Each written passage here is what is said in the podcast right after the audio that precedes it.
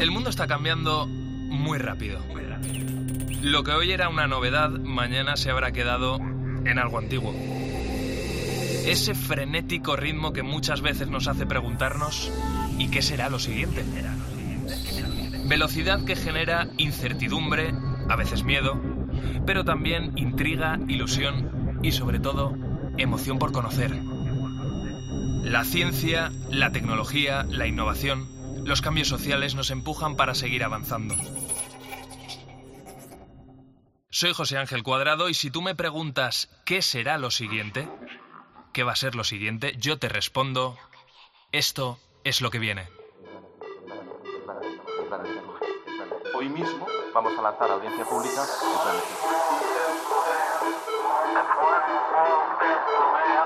El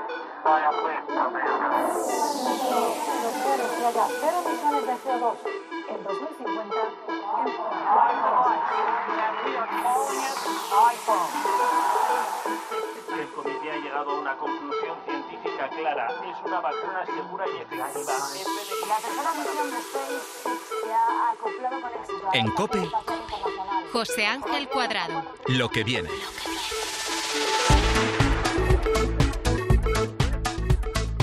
En estos últimos días, un nuevo actor ha ganado protagonismo en el enfrentamiento abierto entre Israel y los terroristas de Hamas. Ese actor es Irán, un país al que se ha acusado en numerosas ocasiones de estar apoyando a Hamas, tanto con armamento como con inteligencia militar.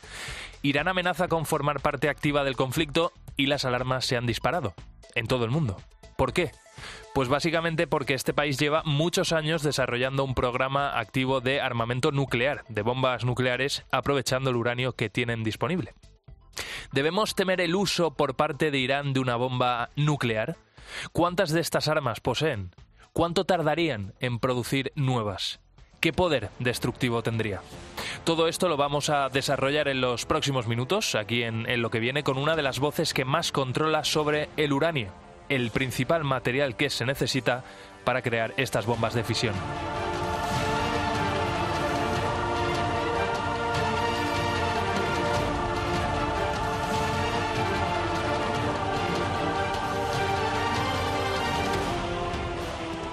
Y como siempre que tenemos que hablar de materiales, en, en, este caso del uranio, en lo que viene, recurrimos a un amigo del programa que ya viene alumbrándonos sobre estos temas hace bastante tiempo. Se llama José Ignacio Pastor, es catedrático de la Universidad Politécnica de Madrid y es experto en materiales. Lo primero que le hemos preguntado a José Ignacio es qué cantidad de uranio tiene Irán y con eso, ¿para cuántas bombas nucleares le daría? Eh, Irán en estos momentos tiene unos 435 kilos de uranio enriquecido al 20% y 87,5 kilos de uranio al, 20, al 60%. Que cierto es que estando ya al 60% no tardaría mucho en llegar al 80%, pero con esa cantidad de uranio tendrían para una bomba. Para que nos hagamos una idea, una bomba atómica con un enriquecimiento del 90% necesitaríamos al menos 25 kilos de uranio, de esa pureza. Eh, la bomba de Hiroshima eran 90 kilos, si no recuerdo mal, o, o 60, enriquecido al 80%. Es decir, que sí, están a punto de, pero tampoco quiere decir esto que puedan construir una infinidad de armas atómicas. Eso es lo que tienen y con esa cantidad de uranio, enriquecido al 60%, tardarían como medio año, según los cálculos de José Ignacio, en llegar al 80% necesario para tener esa bomba nuclear.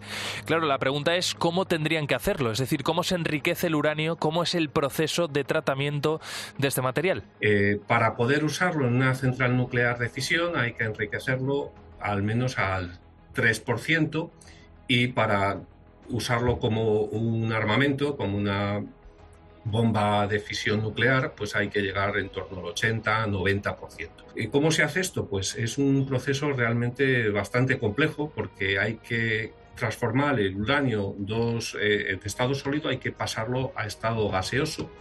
Eso se, se hace mediante un proceso de combinación del uranio con flúor, produciendo hexafluoruro de uranio, que es un gas y entonces, como hay una pequeña diferencia entre las masas del uranio 235 y 238, el 235 es el que nos interesa, usando las famosas centrifugadoras que seguro que hemos oído todos en los medios de comunicación, pues se va centrifugando el material de forma que el más ligero tiende a poder pasar más rápidamente una serie de membranas presionado por el efecto del giro del, del gas.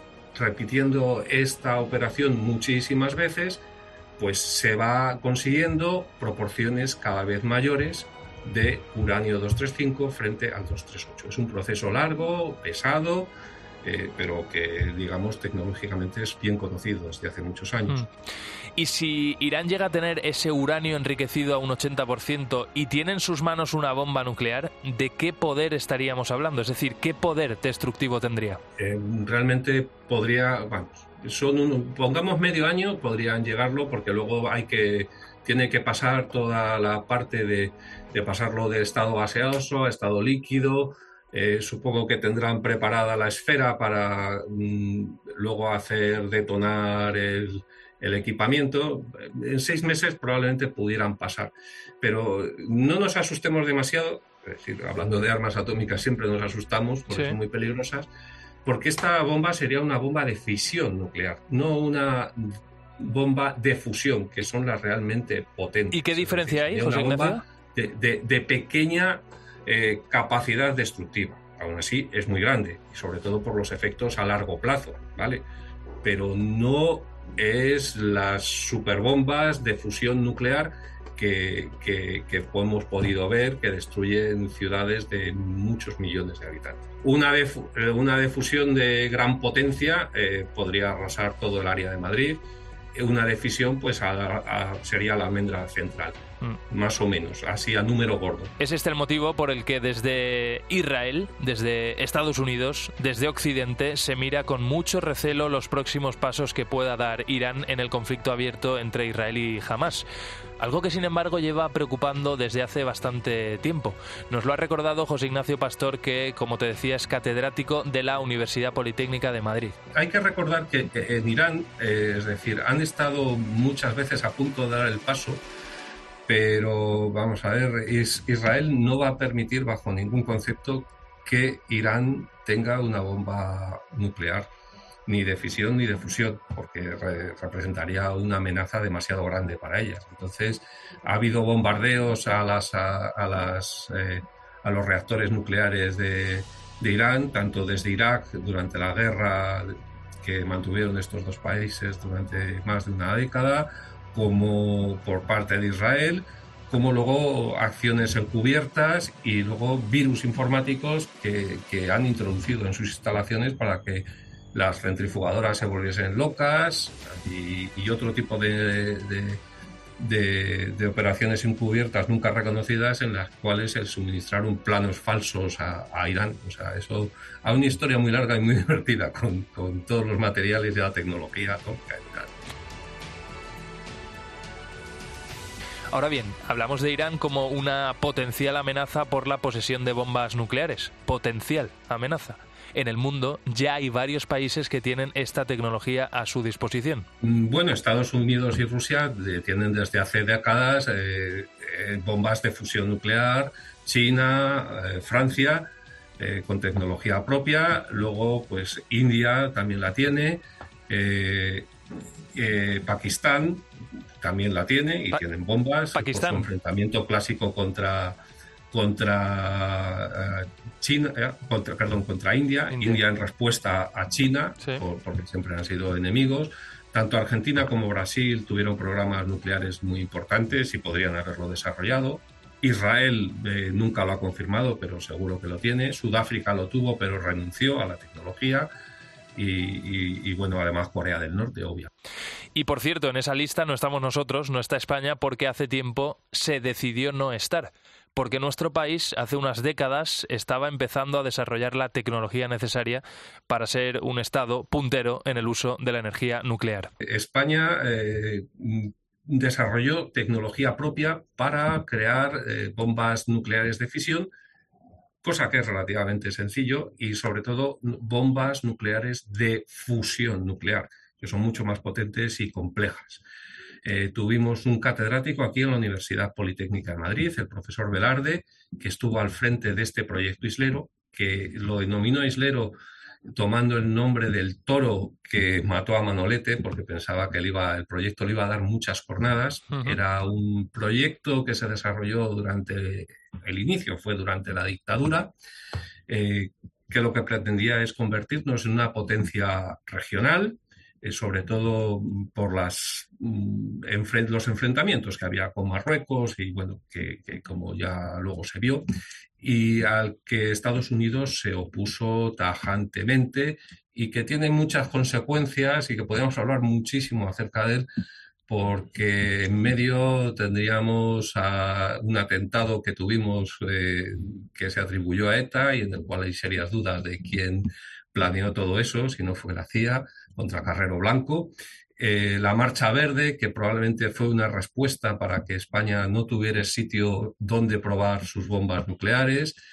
Y bueno, luego con la muerte del dictador, pues se abandonó el proyecto, pero hubo una iniciativa de reactivarlo por parte del Partido Socialista, donde estaba Felipe González en el gobierno, y, asustó mucho a la gente y, Alemania se presionó mucho y yo creo que eso ayudó a que España entrase más rápido, con una vía rápida a la Unión Europea. Eh, y, es interesante que después de Estados Unidos, Alemania, China y Francia fuésemos en eh, finales de los 60, principios de los años 70 del siglo pasado, la, la quinta potencia con tecnología nuclear que, bueno, por ahí dicen que se llegaron a construir las bombas, otros dicen que no, eh, no se sabe, pero la tecnología la tenemos. Eso eh, es claro. Y tenemos uranio suficiente para, poder fabricar mucho más que lo que podría hacer Irán. En ese aspecto, pues hemos de sentirnos orgullosos de nuestros científicos que de una forma completamente aislada y autónoma fueron capaces de desarrollar una tecnología muy complicada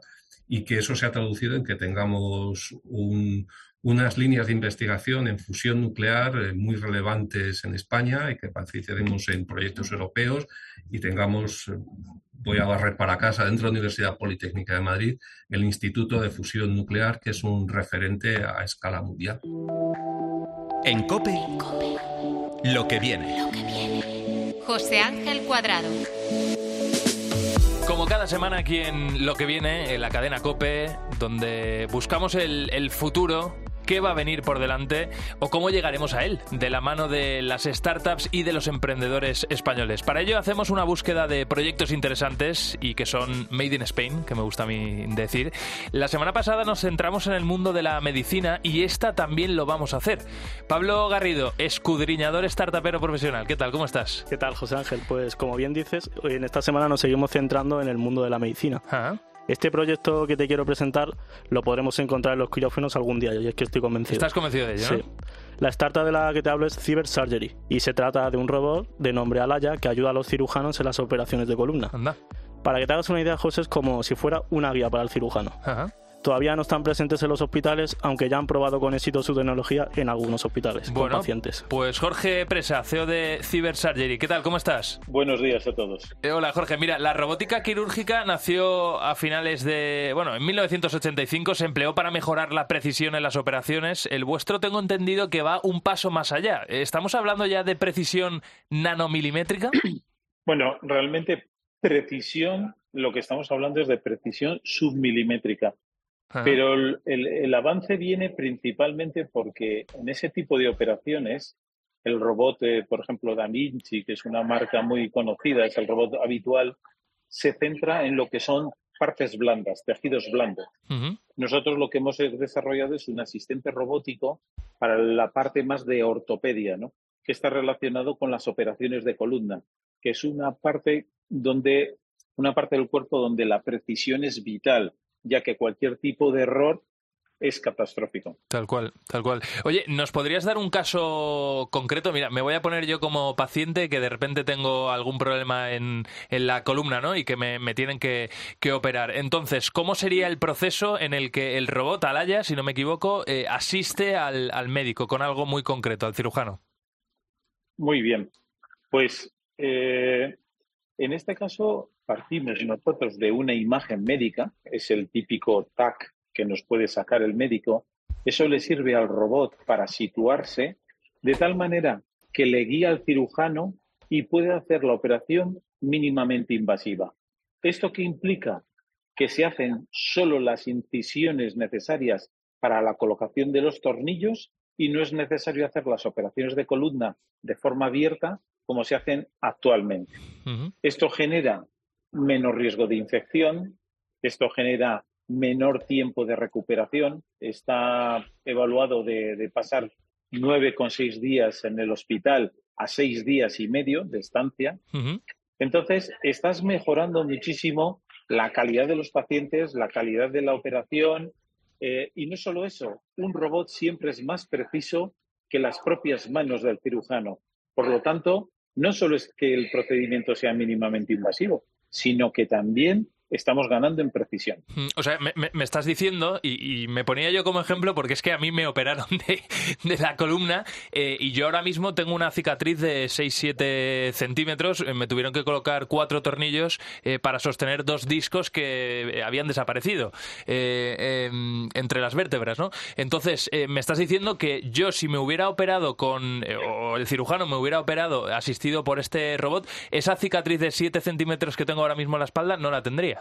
Exactamente, tú tendrías unas pequeñas incisiones por donde habría colocado los mismos tornillos que tienes actualmente, pero no tendrías una cirugía abierta. Habría movilizado mucho menos tus músculos y por lo tanto la recuperación hubiera sido más rápida. Eh, Jorge, tengo entendido que usáis la inteligencia artificial para ayudar al cirujano durante la operación, ¿verdad? Sí, a ver, la inteligencia artificial, que al final todo esto deriva en muchos nombres que, que a veces confunden. La inteligencia artificial es que el propio robot está aprendiendo de los médicos. Los médicos hacen distintas planificaciones de dónde colocar los tornillos que tú has comentado antes, cuáles son las trayectorias, puntos de entrada. Entonces el robot va analizando esa información y le va sugiriendo al médico cuál es la trayectoria óptima para que sea lo menos agresivo para el paciente. Y va aprendiendo de forma continua con las distintas planificaciones de los médicos. Eh, claro, voy a hacer una pregunta, Jorge, un poco puñetera eh, y, más por lo que podría suponer, ¿no? Pero si Alaya eh, lleva un tiempo aprendiendo de los cirujanos, llegará un momento, como se supone con la inteligencia artificial, que será mm, no sé si decir más lista, más lista no, pero que tenga muchos datos y con lo cual pueda de alguna manera actuar de manera autónoma.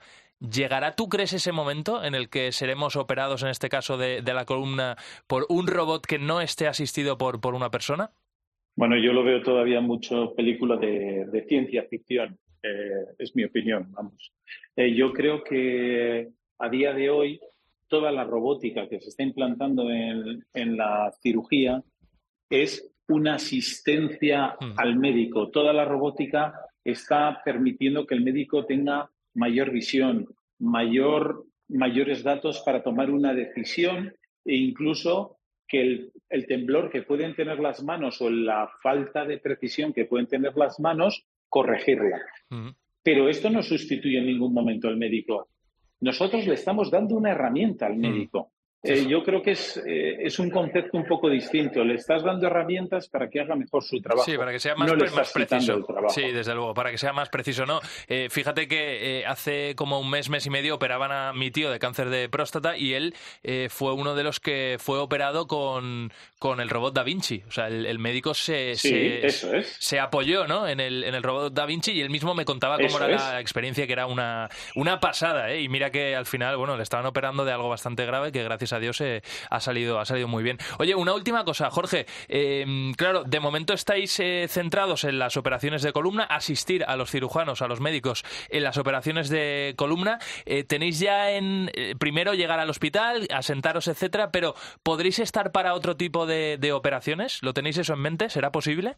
Sí, totalmente. Lo primero, lo que, lo que comentas, nosotros ya hemos validado el robot, em, hemos terminado los ensayos clínicos en hospitales, o sea, hay pacientes reales que llevan los tornillos colocados con nuestro robot y ahora cuando terminemos el proceso de certificación, entendemos que a principios del año que viene ya podremos estar en el mercado.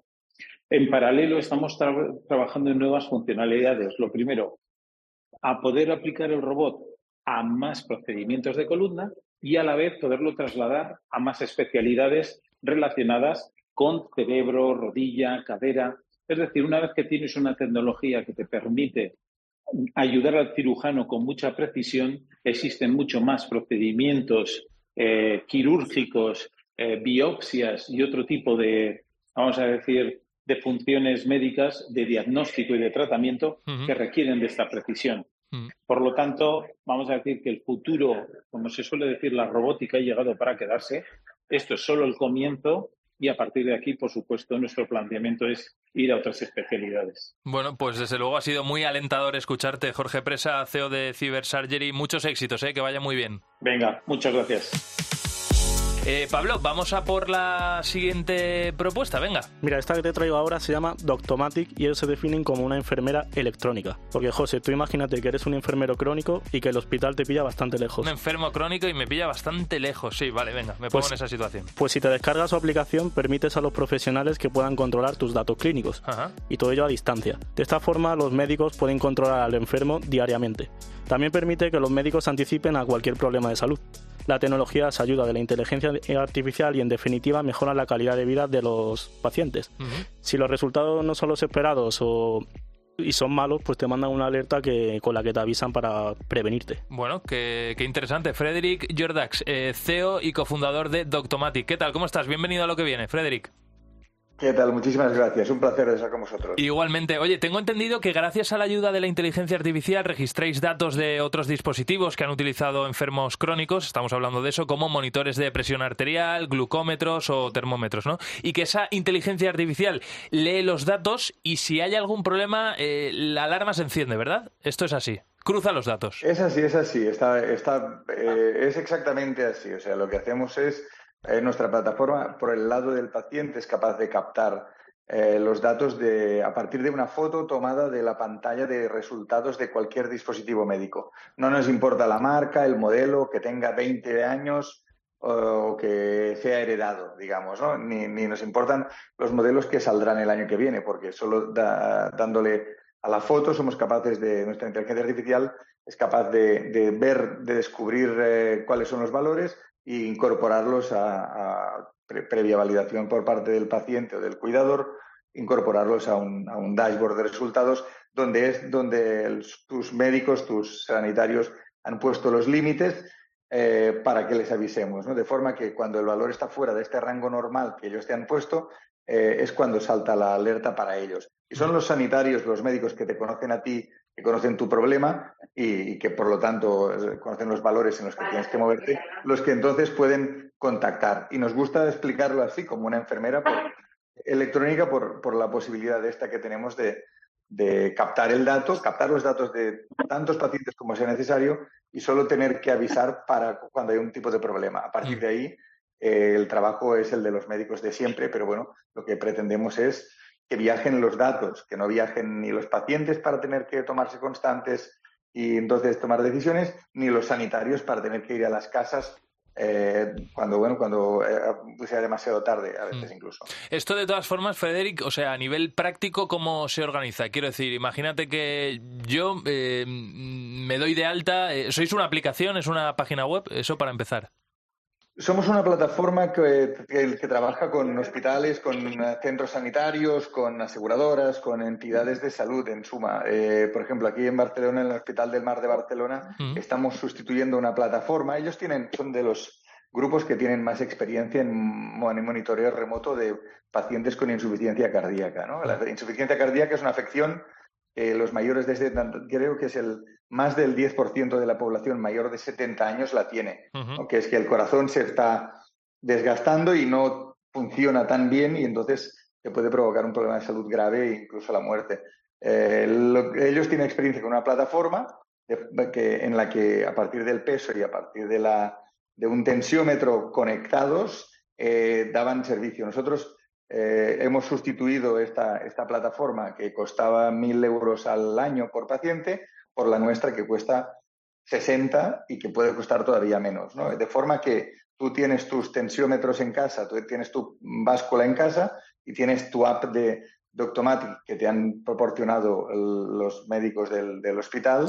Y a partir de ahí empiezas a tomar datos directamente tú. O sea, tú, tú, con el móvil, ¿no? Haces una foto. Eh, con tu móvil. Con tu móvil, y, la mm. Y una foto normal y tus, tus aparatos los, los, dispositivos médicos que tú ya tienes en tu casa mm. y que los has tenido siempre, ¿no? Que, y de los cuales globalmente el 90% o 95% de los que hay en el mundo no son conectables a nada, pero ya los tienes tú en casa, ¿no? Entonces, nuestra idea es eso, aprovechar toda esta capacidad de datos que están en las casas, que no se mueven y que la idea es que interoperen, ¿no? Estamos en un mundo de interoperabilidad de datos y de movimiento de datos, pues ser capaces de captar esos datos en, en casa de la gente y facilitar esta accesibilidad de estos datos cuando tienen que utilizarse, que es en tiempo real. En cierta forma sustituimos lo de la libretita, ¿no? Aquello que te dice tu médico, mire, me va a apuntar en una libretita la tensión y la próxima vez que nos veamos me enseña la libretita, que es entre seis meses y un año después. A los seis meses, que el 2 de julio tuvieses la tensión más alta, no sirve de nada, porque no te va ni te vas a acordar tú ni se va a acordar el paciente, según cómo. ¿no? O sea, entonces, al médico no le, no le sirve de otra utilidad que garantizarse que el paciente se autocontrola.